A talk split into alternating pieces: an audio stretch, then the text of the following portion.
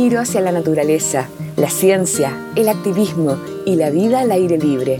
Lo que nos mueve y lo que nos llena el alma a través de personas que han dedicado su vida a salvar el planeta. Bienvenidos a la tercera temporada de Inspirados por la Naturaleza, el primer podcast de Ladera Sur, conducido por Bárbara Tupper y Martín del Río. Este espacio es presentado por Patagonia. Estamos en este negocio para salvar nuestro hogar, el planeta Tierra. Hola a todas y a todos, bienvenidos a un nuevo episodio de Inspirados por la Naturaleza. Ya estamos en nuestra tercera temporada. Felices aquí junto a Martín del Río, director de Ladera Sur. Martín, ¿cómo estás?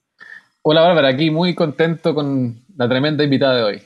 De todas maneras, yo también llena de ilusión, la verdad, porque nuestra invitada es fotógrafa documental, es narradora visual, es exploradora de National Geographic y colabora permanentemente con los medios más importantes del mundo. Estamos hablando de Tamara Merino Blog. Tamara, muy bienvenida a Inspirados por la Naturaleza. Hola a todos chicos, muchas gracias por esta invitación. En verdad el honor es mío. Muchas gracias por esa presentación increíble. Eh, nada, súper feliz de estar compartiendo acá con ustedes. Estoy muy bien. Qué buenísimo saber eso. Muchas gracias, Tamara. Más que felices entonces, Tamara, como, tal como lo dice el nombre de este podcast, ¿no? Inspirados por la naturaleza. La primera pregunta que tenemos que hacerte es, ¿qué significa la naturaleza para ti y cómo te conectas con ella? Wow, qué linda pregunta. Yo creo que la naturaleza es todo, ¿no? Como que siempre nos hemos un poco tratado de separar de la naturaleza, como que está el ser humano y la naturaleza. Y yo siento que nosotros somos parte de la naturaleza, somos naturaleza. Em, y eso también nos ayuda a convivir con ella de una manera mucho más consciente, mucho más amorosa, mucho más armónica cuando entendemos que somos naturaleza en vez de que estamos separados de ella. Y por eso yo creo también que mi trabajo siempre está eh, muy acorde y, siempre es la relación del ser humano con la naturaleza y cómo influencia el ser humano sobre la naturaleza y la naturaleza sobre el ser humano, que al final es, es un círculo vicioso, ¿cierto? Es, siempre... Em, es, es, ese dar y entregar y es cómo la naturaleza aporta sobre nosotros y nosotros sobre ella y cómo nos afecta también positiva y negativamente ese vínculo sin fin. Entonces yo creo que para contestar un poco tu pregunta, al final la naturaleza es, es ese constante flujo de la vida, es nosotros y nosotros en ella. Totalmente. Tamara, te escuchamos y vemos que tienes un, acento de un origen latino. ¿Cuál es tu origen? ¿Dónde naciste? Si nos puedes contar para saber más de tu historia. Claro, obvio, feliz. Eh, bueno, yo nací en Colombia, soy nacida y criada en Colombia. Bueno, tengo madre colombiana alemana y padre chileno. Eh, nací allá, me criaron allá y luego me vine el año 2000 a Chile. Y yo creo que, bueno, un poco como que preguntándome sobre mi infancia, para mí la fotografía siempre fue algo que tuve muy, muy, muy innato ahí. siempre viajábamos mucho con mi familia, entonces la cámara estaba muy presente. Yo creo que el amor por la fotografía también nació por mi abuelo. Mi abuelo era un viajero trotamundos que viajaba por el mundo sacando fotos prácticamente. Y, yo creo que yo genéticamente un poco recibí esas, esas ganas de, y esa necesidad de, de, recorrer el mundo, de conocer a la gente y de empezar a plasmar esas vivencias, esas experiencias, esas historias a través de la cámara, ¿no? Y ahí un poco la cámara se empieza a convertir en, ese pasaporte que me permite entrar en la vida de la gente. Em, y bueno, ahí nos vinimos a Chile, luego yo eh, saliendo del colegio lo primero que hice fue irme a estudiar teatro, ese era como mi gran sueño de la vida, nunca vi la fotografía como un, como una carrera, así como mi pasión. Empecé a sacar fotos a los 8 o 9 años. Siempre era la fotógrafa de la familia, sacaba fotos de todo. Un poco, yo creo que mi familia esperaba que yo sacara fotos de ellos, ¿no? Como en los viajes y yo siempre estaba fotografiando a la gente. Y, pero de verdad pasaba algo súper lindo porque el fotografiar a esa gente me hacía un poco pertenecer a ese lugar, ¿no? Como empezar a comprender la historia de los lugares donde viajábamos. Y siempre cuando volvíamos íbamos con mi padre en Colombia a revelar las fotos y hacíamos un álbum. Y para mí eso era, era muy lindo, era muy mágico, pero nunca vi la fotografía como una carrera. Y luego cuando me fui a estudiar teatro, que me fui a los 18 años a estudiar teatro en Nueva York, em, luego de un año yo siempre me quise comprar una cámara, ¿no? Entonces llevaba un año estudiando teatro, eh, me compré una cámara usada, análoga, en, en las calles de Nueva York y empecé a sacar fotos, me metí en el verano un curso de, de revelado fotográfico y de verdad cuando revelé mi primera imagen, yo no sé si ustedes han revelado en un cuarto oscuro, pero es mágico. En verdad, yo empecé a revelar esta imagen que estaba hundida en este químico y empezó a aparecer este, este gris graneado, como todos estos granitos que empezaban a formar una imagen. Y yo dije, no, esto es lo que yo tengo que hacer el resto de mi vida. Y ahí dejé el teatro, dejé todo y me metí de lleno a la fotografía. Y de verdad es que era algo que me apasionaba muchísimo, pero que en ese momento lo comprendí y ahí, y ahí me quedé en la fotografía para siempre, hasta, hasta el día de hoy. ¿Cuáles son, Tamara, como las, las mayores complejidades de fotografiar personas? Porque claro, uno puede pensar que, por ejemplo, en la fotografía de naturaleza la complejidad es si ese animal, eh, el ave voló o no, y no alcanzaste a tomarle la foto, que no está en una buena posición. Pero con las personas es distinta la comunicación. Y de repente me imagino que debe haber momentos en que tú te enfrentas a alguien y ese alguien quizás no quiere que lo fotografíe. ¿Cómo, ¿Cómo se da esa comunicación y esa complicidad entre el fotógrafo y su retratado cuando hablamos de, seres humanos? Yo creo que lo más importante es entender que uno es un ser humano antes que un fotógrafo y acercarse a esa escena o esa situación realmente como ser humano, con humildad, eh, con tranquilidad, con una gran sonrisa, con amor, con respeto. Yo creo que al final fotografiar a alguien es lo mismo que empezar una relación con cualquier persona, ya sea amorosa, ya sea de, amistad, ¿cierto? Como que si uno es abierto con sus intenciones, si uno entra con honestidad y con una sonrisa, que yo creo que el lenguaje universal del mundo es una gran sonrisa, el amor, el respeto, realmente la gente, yo me he dado cuenta a través de todos estos años, está súper abierta a contar su historia y a que la fotografíen, como que al final ese es un poco su legado, el, eh, si no, si no existe como ese, ese recuerdo o esa memoria escrita o visual, también se van perdiendo esas historias, ¿cierto? Como ese, esas historias de estas personas que de otra manera no, no contarían su historia. Entonces, para mí, en, en, en, todos estos años, yo creo que no podría contar con una mano de los dedos la gente que me ha dicho que no. Siempre he tenido muy mm. buena llegada con la gente y yo soy muy conversadora, entonces me encanta llegar y conversar y, y realmente ponerse en los zapatos del otro, creo que es súper importante, eh, conectar con el otro, eh, entender un poco cómo se sentiría uno si es que llega otro fotógrafo y te quiere fotografiar, por qué te quiere fotografiar, ¿cierto? Como que un poco tratar de siempre responder esas preguntas, no de una manera implícita ni directa, sino como siempre entrar con mucha humildad eh, al fotografiar al otro y ponerse en los zapatos del otro, como te decía. Tamara, ¿cuál, fue tu, tu primer proyecto que, como, que, que, por decir así, lo, lo, planificaste, lo pensaste, ya quiero hacer esto? Bueno, yo creo que mi primer proyecto que nunca lo vi realmente al principio como un, como un proyecto terminado em, fue en Brasil. Empecé a documentar las comunidades afro-brasileras que empezó como realmente viajando con mi familia. Y en estos viajes con mi familia empecé a conectar con esta gente de descendencia africana y empecé a conectar, pero no con, no con una historia en sí, sino empecé a conectar con mi historia, con mi necesidad de una búsqueda de identidad, con, con mi necesidad de pertenecer a algún lugar. Y en ellos encontré una palabra que se, se llama saudade, y que es esta añoranza por tus tierras, es esta, eh, esta melancolía, esta nostalgia, ¿cierto? Que yo sentí durante mucho tiempo en mi vida cuando llegué acá a Chile, que necesitaba como comprender en mi adolescencia a dónde pertenecía, ¿cierto? Si era chilena, si era colombiana, eh, tenía como toda esta rama, ¿cierto? De alemanes, colombianos, chilenos en mi vida y yo necesitaba identificarme. Y con estas comunidades afro-brasileras como que me sentí súper identificada porque dije, yo también siento eso, yo también siento esa añoranza, esa, esa melancolía, alguien más la siente, ¿no? Entonces me sentí conectada con ellos y empecé a fotografiar realmente como...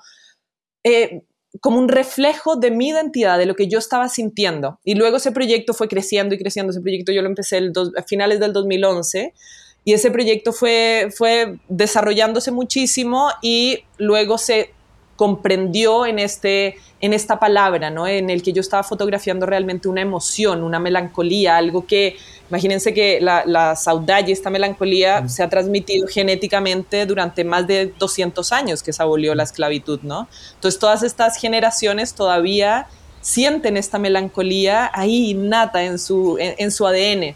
Entonces, ese, ese primer proyecto que, que, realmente nace de mí, de una búsqueda de mi identidad, se convirtió en un, ya en un gran proyecto fotográfico. Eh, esto, Tamara, me, gustaría saber, y vuelvo al tema de fotografiar personas. ¿Qué te sucede a ti? ¿Qué es lo que te llama la atención de los seres humanos? ¿Por qué ese es como uno de los temas que más te mueven en tu trabajo fotográfico? Uy, yo creo que me, pasa algo como que realmente en la sangre, así como que me apasiona poder escuchar esas historias. Me siento que todos somos tan diferentes en rasgos, en ideología, en religión, en maneras de vivir la vida, en cultura, que cuando uno está ahí sentado viviendo el presente y escuchando la vida y las historias de otra persona, es como que es como que todo es transversal, ¿me entiendes? No hay como límites, no hay barreras, es, es comprender la vida de un otro y eso me parece increíble, ¿no? Uno, muchas veces uno vive como en esta vida tan caótica, tan metido en el mundo de uno, en esta, en esta burbuja, que cuando estás ahí viviendo la vida del otro y estás detrás de la cámara fotografiando, yo siento que en esos momentos realmente estoy viviendo en el presente, no estoy pensando en nada más, estoy ahí, viviendo el momento, fotografiando, conectada con la otra persona y, no pensando en nada más. Estoy ahí y eso es lo que me fascina, que me imagino que también le puede pasar a fotógrafos de naturaleza o de paisaje, ¿cierto? Pero lo que me fascina del ser humano es como esta gran gama, este gran espectro de, de posibilidades y de un sinfín de maneras de habitar el mundo y de vivir el mundo también, que es lo que me fascina del ser humano. Y siguiendo con, un poco con tu, con tu carrera, eh, ahí con, con Bárbara veíamos todas tu, tus publicaciones, eh, eres muy viajera. O sea, ahí te vimos en mucho trabajo en Asia, como bueno, tú contabas ahora Brasil, pero también eh, hay un trabajo en Australia que, que, sentíamos nosotros que fue como un hito también en tu carrera, que fue un trabajo que ha sido destacado por el mundo entero, que es esta publicación sobre estas ciudades subterráneas. Creo que, que, nos metamos ahí, que nos cuentes cómo fue, cómo fue esa historia, cómo lo descubriste, cómo abordaste este proyecto fotográfico y después todo lo que repercutió ese mismo, ese mismo proyecto. Bueno, yo estaba eh, viviendo y viajando en una camper van por Australia. Eh, esto no es un proyecto que yo realmente planifiqué de ninguna manera. Yo estaba viviendo, estaba haciendo proyectos eh, durante el viaje. Eh, y acá estábamos cruzando el desierto de Australia. Es una única carretera que cruza todo el desierto y se nos pincha la rueda de, nuestra van, donde ya habíamos vivido por más o menos un año. Entonces se pincha la rueda, la vamos a arreglar en, en este pueblito donde llegamos, que es un pueblo súper bizarro y extraño que se llama Coober Pedy y que queda en el desierto, un poco en la parte sur del desierto australiano. Y bueno, llegamos a este pueblo que era súper fantasmagórico, súper extraño, y a mí me encantan los lugares bizarros, extraños, mientras más extraños mejor. Entonces, em, pues nos pusimos a arreglar la van, bueno, yo digo pusimos, en realidad no la estaba arreglando yo, pero mientras la arreglaban, eh, yo me pongo un poco a mirar porque me llamó muchísimo la atención este, este pueblo tan fantasma, pero que a la vez es como para darles una idea así como geográfica y visual, es el desierto en Australia es súper diferente como el, que el desierto chileno, ¿no? Acá tenemos igual eh, cactus y hay un poco de, de arbusto, ¿cierto? Todo allá es realmente es desértico, es arena, ¿cierto? Es, es, tierra roja. Entonces, bueno, em, llegamos acá, yo mientras arreglaban la van me puse a, mirar un poco qué había alrededor y empiezo a ver como estos tubos que salían de la, de la tierra y habían muchos montículos de aproximadamente un metro de alto que te da como una sensación muy de, de paisaje lunar. Y habían un par de carteles que decía eh, restaurante bajo tierra, em, hotel bajo tierra, pero todo así súper desgastado, o sea, no había nadie en ese minuto ahí. Bueno, entonces yo dije, no, nos tenemos que poner a recorrer este lugar, necesito entenderlo. Y nos ponemos a recorrer y llegamos a un montículo con una cruz encima y una puerta. Y ahí, bueno, obviamente decidimos entrar y empezamos a bajar por un tapete, por una alfombra roja que estaba lleno de piedritas. Y cuando bajamos nos encontramos con una iglesia ortodoxa bajo tierra. Y es una de las cosas más increíbles que he visto en mi vida porque además era hermosísima visualmente. El techo estaba compuesto como por unas ondas, eh, estaba carvado obviamente con, con, maquinaria. Tenía un vitral, tenía Jesús carvado en la piedra, ah, eh, o sea, era realmente alucinante y habían como ocho o nueve velitas prendidas, pero no había nadie en ese minuto. Pero estaba súper limpio, estaba ordenado y estaban esas velas. Entonces yo dije, bueno, obviamente que tiene que haber una comunidad activa en, acá viviendo en este pueblo, ¿no? O sea, que vienen a la iglesia. Y ahí yo dije, no, yo me tengo que quedar acá, yo necesito conocer a esta gente, necesito escuchar estas historias. Y nos quedamos, estuvimos como seis días recorriendo el pueblo eh, sin encontrar un alma, de verdad. La gente vive bajo tierra y trabaja bajo tierra, son mineros de ópalo y además viven bajo tierra en estas casas cueva que se llaman dogouts y que ellos han estado construyendo por más de 100 años, principalmente debido a la temperatura, porque la temperatura varía entre menos 2 y 50 grados de calor Celsius. Entonces, bueno, no había nadie, ¿no? Hasta que por fin, como al sexto día, conocimos a Gaby, y Gaby es una inmigrante alemana que en ese minuto llevaba como seis años viviendo ahí. Y como les conté al principio, yo tengo raíces alemanas, mi mm. mamá es alemana, yo estuve en el colegio alemán, entonces nos ponemos a hablar con esta mujer, con Gaby, en alemán, en, bueno, en mi alemán un poco oxidado, pero que fue la conexión realmente con esta persona y ella nos invita a conocer su casa bajo tierra. Y yo, de verdad, o sea, esta mujer abrió la puerta y yo vi esta cueva que era, era una casa, pero era bajo tierra. E inmediatamente cuando uno cruza esta puerta, la temperatura cambia inmediatamente. O sea, afuera hacían 50 grados de calor, yo ya llevaba, ya tenía las al lado de la boca con sangre porque el calor es súper seco. Imagínense 50 grados de calor. Nosotros dormíamos en la van con 32 grados de calor a las 2 de la mañana. Oh. Entonces, fueron días bien intensos. Pero bueno, cruzamos esta puerta, llegamos hasta a esta cueva, a esta casa subterránea y para mí fue alucinante. Yo en ese momento comprendí que que tenía que contar esta historia, ¿no? Entonces ahí nos quedamos con Gaby conversando todo el día, conectamos súper bien, que es un poco de la manera que yo siempre hago las historias, siempre me quedo uno o dos días dependiendo cuánto tiempo tenga, em, de estar con la gente, de conversar con ellos antes de sacar fotografías, poco para conectar con esa intimidad, ¿no? Para que se rompa esa barrera. Y, ahí Gaby dice, bueno, ¿y ustedes dónde se están quedando? Nosotros le contamos que en La Habana y ella dijo, no, vénganse a vivir acá a, mi casa y nos quedamos viviendo en un, en un cuarto, ¿cierto? Que era una pequeña cueva eh, sin luz. Entonces, lo único que nosotros veíamos en el día y en la noche era lo que iluminaba la linterna, o sea, una iluminación súper puntual. Arreglamos un poquito este, este cuarto y nos quedamos viviendo ahí eh, durante un poco más de dos semanas.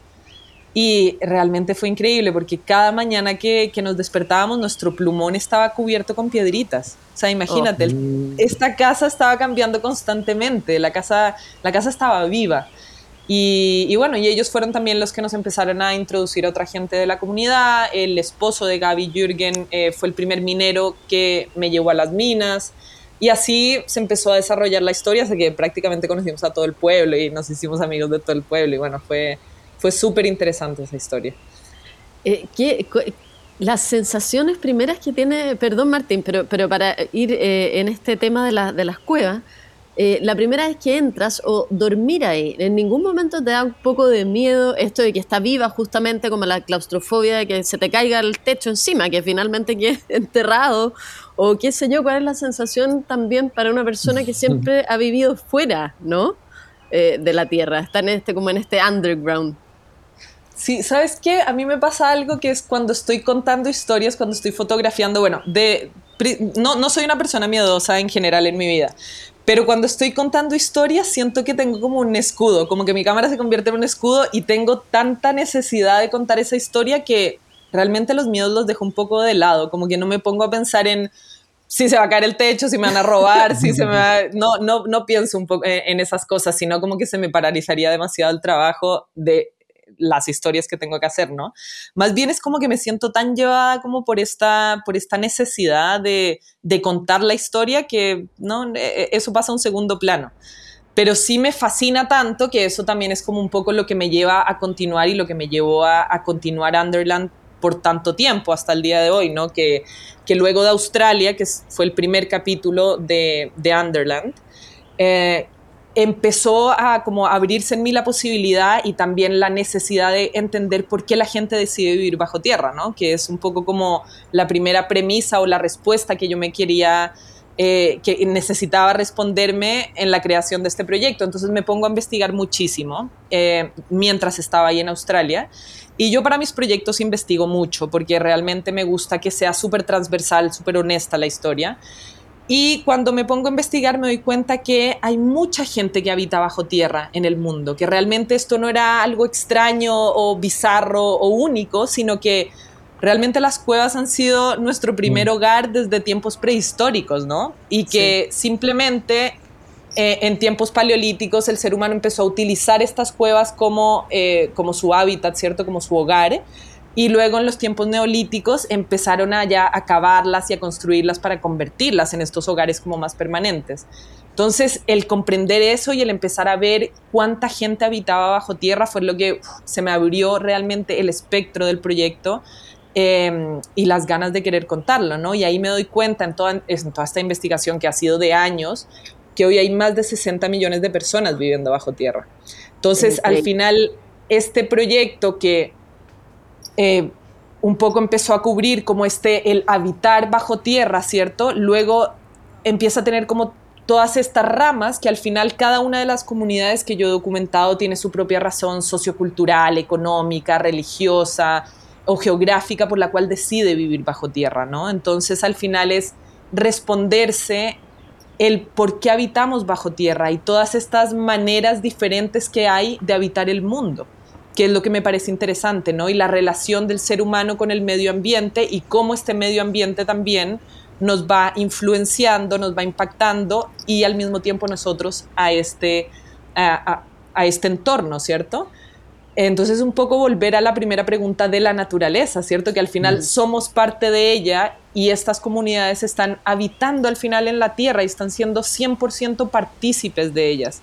Pero lo que a mí me pareció realmente más, más lindo de estas comunidades es que la mayoría de ellas son autosustentables, no todas, pero eh, por ejemplo la comunidad de Estados Unidos sí es casi 100% sustentable en energía, en alimentación, tienen su propio pozo eh, de, agua, de agua de lluvia. Entonces también estas comunidades tienen una huella de carbono de prácticamente cero. Entonces empiezan a entregarnos también como posibilidades de no impactar negativamente al medio ambiente. Entonces, al final es es súper transversal el proyecto y también es, es, es entregar soluciones positivas, ¿cierto? Como mostrar algo que la gente podría ver como ponerle un estereotipo, ¿cierto? Cuando yo converso de, este proyecto que estoy haciendo, la gente lo primero que se imagina es un cavernícola que cocina en el fuego, ¿cierto? Y que vive en esta cueva. Em, y luego es un poco romper esos estereotipos, ¿cierto? Que tenemos socialmente y entregar nuevas posibilidades de cómo podemos aportar al medio ambiente y cómo podemos impactar menos a nuestra tierra al final, eh, que son al final soluciones positivas, ¿cierto? Sin duda. Eh, Tamara, te quería preguntar, como, como dijo Bárbara al inicio de esta conversación, tú eres una exploradora eh, de National Geographic y, y, bueno, este trabajo de Australia, el, trabajo de habitar bajo la Tierra, fue publicado ahí.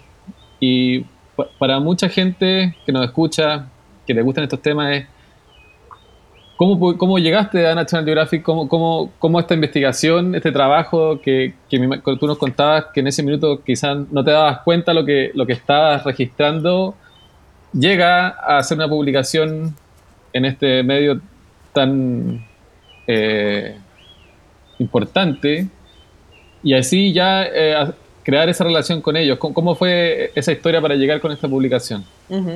Bueno, yo, como les conté, llegué a este pueblo de manera fortuita, entonces yo llevaba más o menos seis días eh, ya registrando, o sea, me refiero a los seis días que estuve ahí tratando de conocer a alguien y luego llegaba como cinco o seis días ya fotografiando y yo me gané un, un premio de la WordPress Photo, eh, que es una masterclass, ¿ya? que seleccionan a 12 personas alrededor del mundo para ser parte de esta masterclass de la WordPress Photo.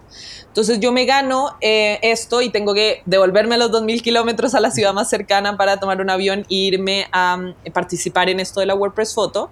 Y cuando estoy ahí, yo me gano esto con el proyecto de Brasil que les comentaba al principio. Y cuando estaba ahí, em, uno de los masters vio este, el, el, proyecto, ¿no? Entre conversaciones que uno tiene, ¿cierto? De lo que está haciendo.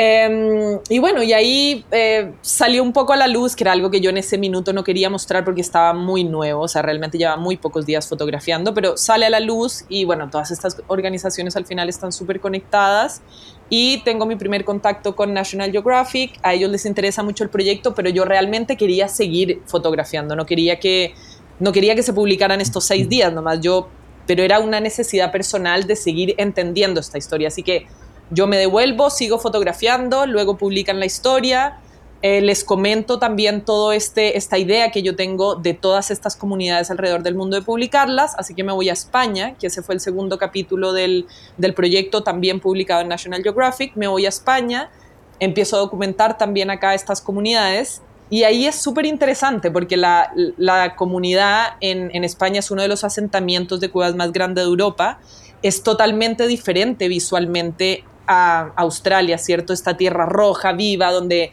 realmente las cuevas están como ahí a flor de piel, uno puede ver la tierra. En España las, las pintan con cal para que precisamente no se caiga esta, esta piedra, ¿cierto? Para que no se derrumbe. Entonces, em, y las razones por vivir ahí son netamente culturales. Ellos llevan más de 500 años viviendo ahí. Ahí nace el flamenco también.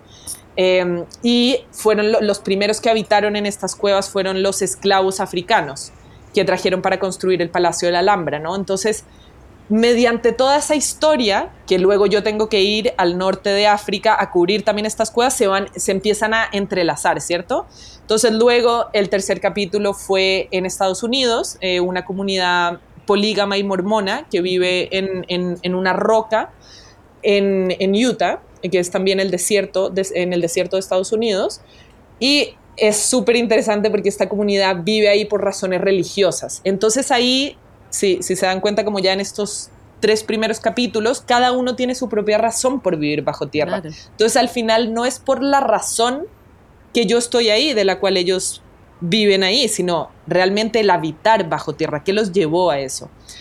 Y bueno, la, historia de, Utah es increíble porque ellos, el, líder de la comunidad soñó que Dios le decía que fuera al desierto de Utah y encontrara esta roca en específica y creara esta comunidad polígama y mormona porque venía el apocalipsis, ¿no? Entonces es alucinante, es una comunidad solamente de 17 familias que viven en, esta, en estas cuevas hechas por ellos en la roca. Eh, ese es el tercer capítulo. Si no hubiera sido por la pandemia, hubiera estado en, en China y en Túnez y en México creando los siguientes capítulos y, y así con mis 60 millones de, de, personas que me faltan documentar. Eso te iba justamente te iba a preguntar, ¿cómo sigue este trabajo? Ya lo tienes todo más o menos clarito y tienes para rato porque son 60 millones de personas, o sea, puedes estar toda la vida eh, investigando sobre personas habitando cuevas. Bueno, probablemente esté bastantes años en esto. Yo, yo creo que tengo planificado los próximos dos años, si la pandemia lo permite también, eh, seguir documentando estas comunidades. Como les comentaba antes, los próximos capítulos son en China, que solamente en China habitan 30 millones de personas. Entonces ahí ya se me baja el, el a, la mitad. Eh, pero claro, ahí voy a estar eh, un, un tiempo documentando porque obviamente el, campo donde, donde se cubre, donde están todas estas cosas es bastante grande, entonces ahí voy a estar ojalá un mes documentando. Eh, luego me voy a Túnez, que es esta comunidad en el norte de África. Y luego me voy a México y ahí tengo como un primer gran capítulo que cubre una comunidad en cada continente. Y luego de eso ya empiezo a ramificarme a las otras, em, a las otras comunidades que tengo allá en mi lista para, el, para, el, para este documental. Tamara, en términos prácticos, pensando ahora que ya tienes organizadas las próximas comunidades con las que vas a trabajar, digamos, eh, tú, tú en general, salvo Australia, que fue una coincidencia maravillosa por lo demás, ¿qué te sucedió? ¿Tú te coordinas antes? ¿Tú contactas a alguien de esa comunidad antes o simplemente tú llegas al lugar eh, y ahí empiezas a conocer a la gente como lo tienes organizado, no? No, mira, yo trabajo de, un poco dos maneras diferentes. En el caso de Australia, España, Estados Unidos y en muchos otros proyectos, yo simplemente llego, A menos que vaya directamente con un periodista, ¿cierto? Porque vamos haciendo un, encargo para alguna revista o para un diario. Em, en el, bueno, esto yo lo estaba haciendo con, eh, con National Geographic, ¿cierto? Pero em, la creación de cuando uno, realmente uno no puede contactar a toda la gente que va a conocer, ¿no? Y a mi parecer, cuando uno llega y se pone a caminar por la, por la ciudad o por el pueblo es donde realmente empiezas a conocer a la gente. Y a mí me gusta trabajar de esa manera. Perderme, conocer a la gente, si me invitan a tomar un café, entrar, pasarme todo el día conversando con ellos, me quedo a vivir con la gente, que eso realmente es como, yo, yo vivo con la gente, me quedo a vivir en las cuevas, em, comparto todo el día con ellos. Para, a mi parecer, el vivir con la gente es donde uno realmente puede ver la esencia de la persona, ¿no? No es lo mismo como despertarse en la mañana, ir, tocar la puerta a las 10 de la mañana y que ellos te estén esperando, a realmente amanecer con ellos y ver, ver a esta persona que se está despertando, que está haciendo su rutina diaria, que se olvidó de ti. Entonces, para mí eso es súper importante. Siempre, en la mayoría de los proyectos, me quedo y vivo con la gente. Eh, y en otros proyectos, por ejemplo, en el caso de China, sí voy a tener que contactar, y bueno, ya tengo el contacto, ¿no? Pero tengo que contactar a alguien eh, antes para que me haga la traducción. Entonces ahí sí voy a ir con un fixer, eh, que es una persona local que conoce el área, que me va a llevar y me va a hacer las traducciones y me va a acompañar, ¿no? Porque obviamente yo no, no hablo chino y muchas de, de estas personas en estas comunidades que son bastante alejadas no hablan el el inglés, por ejemplo, entonces no nos podríamos comunicar. Eh, Tamara, tú nos contabas que, la pandemia, por decir así, paró, tu, paró tus viajes, pero pudimos ver que como que pudiste igual trabajar en pandemia, eh, fuiste mamá y, después tu foto con, con tu hijo fueron portada de la revista. ¿Cómo, cómo, ¿Cómo se dio eso? ¿Cómo fue? Como dices tú, quizás estabas como eh, guardada para, para, no seguir con tu proyecto y de repente igual te, viste involucrada en un proyecto, eh, un nuevo proyecto desde tu casa y transmitiendo algo que estaba viviendo todo el mundo, que era estar encerrado. ¿Cómo se dio eso? ¿Cómo fue? Bueno, eso fue realmente un, regalo la pandemia para mí. Eh, yo jamás me había fotografiado a mí misma antes, que creo que también fue un, un descubrimiento ese, el crear ese, ese proyecto yo creo que a todos se nos paró la vida en la pandemia, ¿cierto? Todos nos mm. tuvimos que quedar encerrados, todos tuvimos que aprender nuevas maneras de vivir. Em, pero yo lo vi como un regalo de estar con mi hijo, de estar con mi madre. Yo pasé la pandemia con mi madre y con mi hijo. Mi hijo estaba muy pequeñito y yo realmente empecé a utilizar la cámara como un medio de comprender qué era lo que estaba pasando, qué era lo que me estaba pasando a mí, qué era lo que estaba viviendo, un poco entender como mis propias emociones. Entonces, este proyecto eh, fue gracias al apoyo de National Geographic también. Em, y fue realmente como con toda libertad empezar a comprender mi propia maternidad, ¿cierto? Como empezar a tratar de retratar qué era lo que estaba sucediendo en estos más de 146 días creo que estuvimos encerrados. Entonces empecé como a narrar estos, este registro de mi intimidad, de mi relación con mi hijo, con mi madre, de una manera realmente sin planificación y sin pensar en un comienzo, ¿cierto? Realmente empezar a utilizar la cámara como ese medio de conectar conmigo misma. Entonces empiezo a retratar la vida cotidiana de mi hijo, de mi madre, y ahí en un minuto nace algo que fue como esta representación de momentos, que era algo que yo jamás había hecho, ¿no? Yo estaba metida en la fotografía documental pura y dura, y de repente me encuentro con esta cámara que la puedo voltear hacia mí misma, empezar a autofotografiarme, autorretratarme y empezar a también, un poco se vuelve como un proceso casi que terapéutico, el empezar a fotografiarme a mí, ¿no? Y en conjunto con estos autorretratos también empiezo a recrear momentos, que son momentos de juego con mi hijo, que son momentos de sueños, por ejemplo, tuve un sueño constante durante la pandemia y un poco para enfrentar este sueño que me estaba agobiando, voy, lo represento y lo fotografío. Entonces se vuelve realmente una herramienta terapéutica y empiezo a fotografiar así, no todos los días, realmente era algo súper eh, fluido. Cuando lo sentía, cuando veía un momento, lo fotografiaba.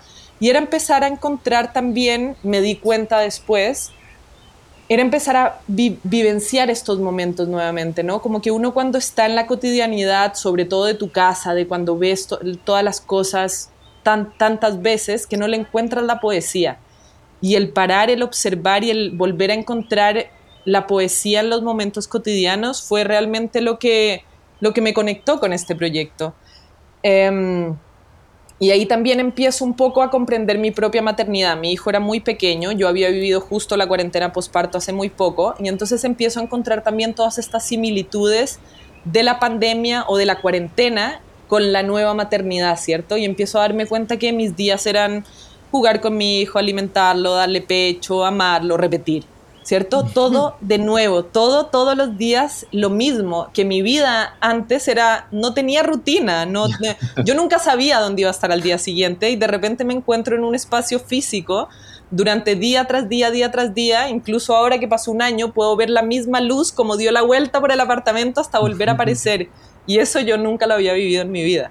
Nunca había estado tanto tiempo en un mismo espacio. Entonces, realmente fue un regalo de poder tener una experiencia también con mi madre que jamás habría tenido de no ser por la pandemia, ¿cierto? Volver a vivir con ella, estar con ella, tener esta experiencia de, acompañarnos, de cuidarnos, de apoyarnos y que también ella pueda tener esa conexión y esa relación con mi hijo al mismo tiempo como yo, ¿no? Como yo les comentaba al principio, eh, yo empecé a trabajar a los siete días de mi hijo.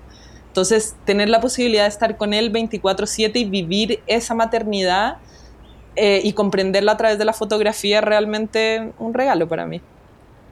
Tamara, esto, esta pregunta es personal y no es, no es fácil de contestar, pero justamente a raíz de toda esta historia que nos cuentas, ¿qué es lo que has aprendido tú de la naturaleza humana desde que nació tu hijo? Uy, qué hermosa pregunta. Yo creo que al final somos animales, somos seres intuitivos, somos seres como demasiado transversales y, complejos, ¿no? Yo comprendí en la, en la pandemia que yo tenía mucha angustia de cómo iba a afectar a mi hijo la falta de naturaleza.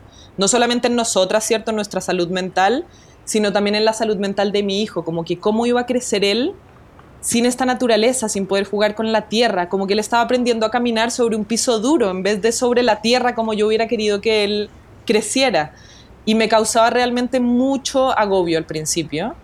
Eh, y yo trataba de incluir la naturaleza de muchas maneras en su vida, de las maneras que tenía como accesibles, ¿cierto? Entre con mis plantas, con la tierra, jugar con el agua.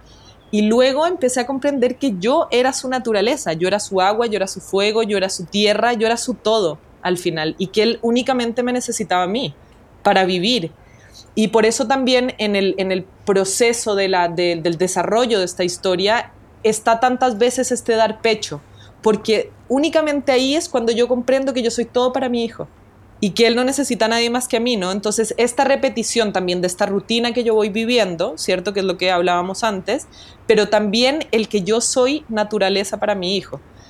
Y yo creo que como que el comprender eso el empezar a, cuestionarse, ok, la naturaleza empezó a florecer en nuestra ausencia, ¿cierto? Nosotros todos aquí encerrados en la casa y ella empezó a respirar, ¿cierto? Pero nosotros necesitamos de ella. Nosotros nos enfermamos sin ella, nos enfermamos mentalmente, socialmente, ¿cierto? Psicológicamente sin la naturaleza. Entonces, un poco también entender ¿Qué cambios vamos a hacer nosotros como seres humanos para empezar a habitar la naturaleza, ¿cierto? O, nuestro medio donde vivimos luego de esta gran pandemia. ¿Cómo nosotros creamos esto? Pero ¿cómo podemos revertirlo? ¿Cómo podemos empezar a poner nuestra huella positiva eh, en la naturaleza? Y creo que eso empieza con los que están más cerca a nosotros, ¿no? En este caso para mí, con mi hijo. Em, y hoy en día, o sea, nosotros salimos y él abraza los árboles, ama la naturaleza, como... Y creo yo que esos seis meses encerrados yo también tratando de conectarlo él con esa naturaleza, creo que surgió, debió haber surgido algún efecto, ¿no? En que él es hoy en día un niño feliz, libre, cierto, aventurero. Creo que, creo que pudo haber surgido efecto, espero. ¿Qué, respuesta más bonita, me emocioné. Tremenda respuesta, ¿no? ¿Qué te puedo decir? Bueno, sí, invitamos a todos los que están escuchando que después busquen en Google Tamara Merino, portada de National Geographic, porque es un momento, como explicaste muy bien, que registra lo que fue tu historia, tu maternidad con la pandemia. Así que ahí va, para todo lo que relató, después para que busquen cómo, cómo, cómo quedó esa fotografía. Tamara, te quiero llevar ahora a otro tema, de, también de la fotografía, pero a nosotros como, la, como, la, como Ladera Sur estamos constantemente trabajando con muchos fotógrafos de todas las generaciones, eh, referentes en Chile, que como fue desde Norberto Sivas, que ella falleció hace dos años, que eran de los primeros que, que partieron con la fotografía de naturaleza, y como con gente como tú, joven, que está con un proyecto muy entretenido. Y eh, hemos observado que hay como una, como distintas corrientes, porque llegó el tema de las redes sociales, la tecnología, y están, por, por decirlo así, los que son más puristas, que no les gusta que, que la fotografía eh, esté más tratada o que haya más, más, efectista, por decir así. El Instagram trajo todo ese efectismo de, del, del, querer ser aceptado, del like, de que se comparta. ¿Cómo tú, que, que estás trabajando en proyectos tan potentes, de la mano también de, de Nat ¿cómo lleva el tema de las redes sociales? ¿Cómo, ¿Cómo, lo ves? ¿Lo ves que es algo bueno, algo malo? ¿Lo, lo usas a tu favor? Porque como te decía, hay muchos fotógrafos de, de otras generaciones que, que, les cuesta ver cómo, cómo, ha ido evolucionando el tema de las redes sociales con la fotografía. Uh -huh. Bueno, yo creo que para mí al principio fue súper complicado meterme a las redes sociales. Yo me hice Facebook muy tarde y ya no lo utilizo. Eh, Instagram también me lo hice hace muy pocos años, pero realmente hoy lo veo como una herramienta súper potente y súper necesaria para cualquier fotógrafo. Hoy en día es tu, es tu carta de presentación, es como tu página web, ¿no? Entonces, es, para mí es súper importante mostrar mi trabajo ahí eh, es súper importante conectar también con la comunidad a través de Instagram, ¿cierto? En, en, Instagram están los editores, hay fotógrafos, hay curadores de exposiciones, de galerías, ¿cierto? Entonces es súper importante que sea tu carta de presentación. Y creo que en cuanto al, al, tema que me hablabas de los filtros, de cómo presentamos mm. estas imágenes, de los puristas, los no puristas, yo soy purista 100%, ¿por qué? Porque trabajo con medios que me lo exigen y porque también yo me identifico como fotógrafa documental, por lo tanto, a mí me parece que yo estoy mostrando la realidad de la vida, de los hechos, de las personas, por ende, eh, mis fotografías no tienen filtros, no tienen manipulación, eh, no tienen, o sea, sí, a veces tienen contraste, desaturación, ¿cierto? Pero no tienen manipulación de ningún tipo, ni en la postproducción digital, ni anterioridad de pedirle a la gente que se mueva o que pose o que haga algo que no está haciendo en su, en, en su normalidad, a menos que sea un retrato, ¿cierto? Pero luego también me permití fotografiar desde estas nuevas narrativas, que era lo que les comentaba en mi diario de cuarentena, ¿cierto? Que me permito abrirme a estas nuevas narrativas y recrear momentos, pero todas estas recreaciones de momentos están explicados y tienen una razón de ser en el pie de foto de las imágenes, ¿cierto? Yo no estoy eh, engañando al, al lector o, o a la persona que lo está mirando, sino que yo le estoy siendo completamente honesta. Mira, yo recreé este momento porque necesitaba enfrentar mi miedo a este sueño o a este miedo de perder a mi hijo, entonces yo recreo este momento.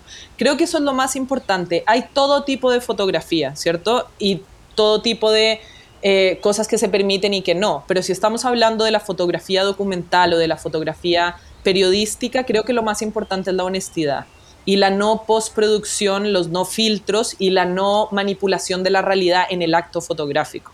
Pero sí, eh, insisto, creo que es muy importante eh, estos, estas redes sociales, ¿cierto? Para conectar, para mostrar el trabajo. De hecho, algo muy lindo que sucedió durante la creación de mi diario de cuarentena fue que por primera vez, por ejemplo, National Geographic estaba súper abierto a que uno mostrara el proyecto y lo mostrara y lo publiques en otras partes antes, eh, antes o posterior a ser publicado con ellos, que ellos siempre tienen como un, un tiempo de embargo también. Ajá. Entonces, eh, aquí fue súper lindo el hecho de que mientras yo iba fotografiando, yo iba subiendo las fotografías eh, a mi Instagram, así, sin secuencia, sin pensar. Era como realmente utilizar el Instagram como si fuera mi diario. Entonces yo todas las noches escribía en mi diario y lo que hacía era apenas sacaba una foto que estuviera conectada con este texto que escribía, porque es un proyecto visual y escrito, yo la subía a mi Instagram y le ponía un, una parte de mi diario de vida, así,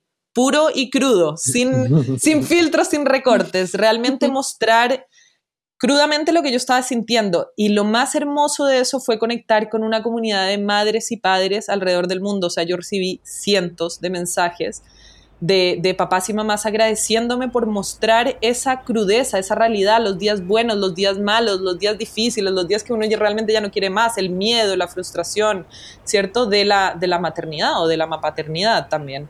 Y, y eso como que el que la fotografía se convierta en esa herramienta de conectar con un otro, creo que ese es el fin último, ¿me entiendes?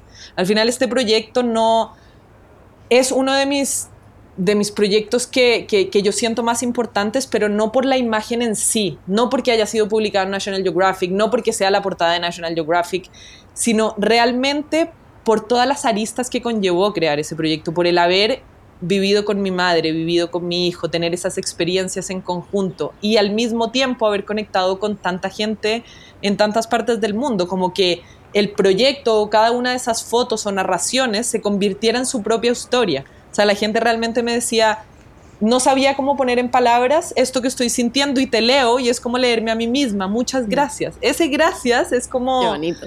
Eh, mm. Y cosas realmente también mucho más hermosas que eso, pero ese poder conectar con el otro y ese agradecimiento es realmente lo que te paga cualquier proyecto. Tamara, ¿quiénes serían un par de referentes, un par si nos pueden mencionar, eh, para ti en la fotografía, además de tu abuelo, por supuesto, que ya lo mencionabas al principio? Bueno, yo creo que mi, una de mis fotógrafas favoritas es Salimán. Eh, realmente ella tiene un proyecto, un trabajo, no solamente un proyecto, pero un trabajo súper íntimo, súper conectado. Ella tiene un libro que se llama Immediate Family o Familia Inmediata, que es algo que les recomiendo a todos eh, los que estén escuchando verlo, porque creo que realmente como que refleja la, pureza de lo cotidiano, la magia, la, poesía de lo cotidiano.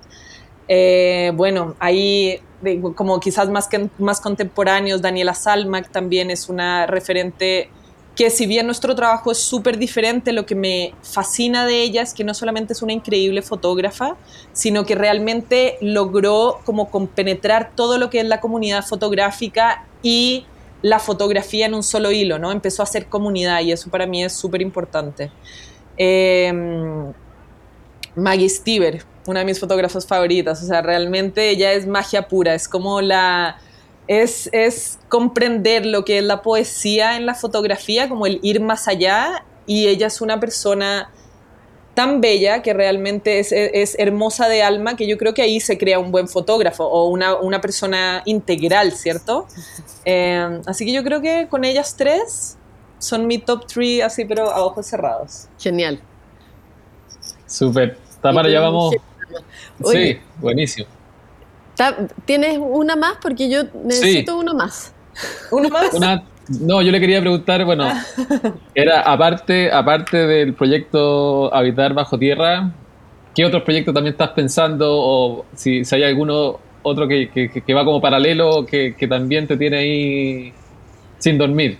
Bueno, es que paralelo están todos mis encargos, ¿no? Como además de ah, yo hacer estos proyectos, bueno, que ese obviamente es con el apoyo de National Geographic, ¿cierto? Pero además de todos esto, de este gran proyecto, eh, yo también hago muchos encargos para diferentes revistas y medios, entonces constantemente estoy trabajando en esos proyectos. Pero sí, em, bueno, y ahora también esta última cuarentena paró eh, varios de esos proyectos, entonces estoy ahí como con seis encargos que apenas nos abran, eh, tendré que volver a, eh, a terreno. Pero además quiero empezar a, eh, que es como, no lo, no lo, he conversado públicamente, esto serían ustedes...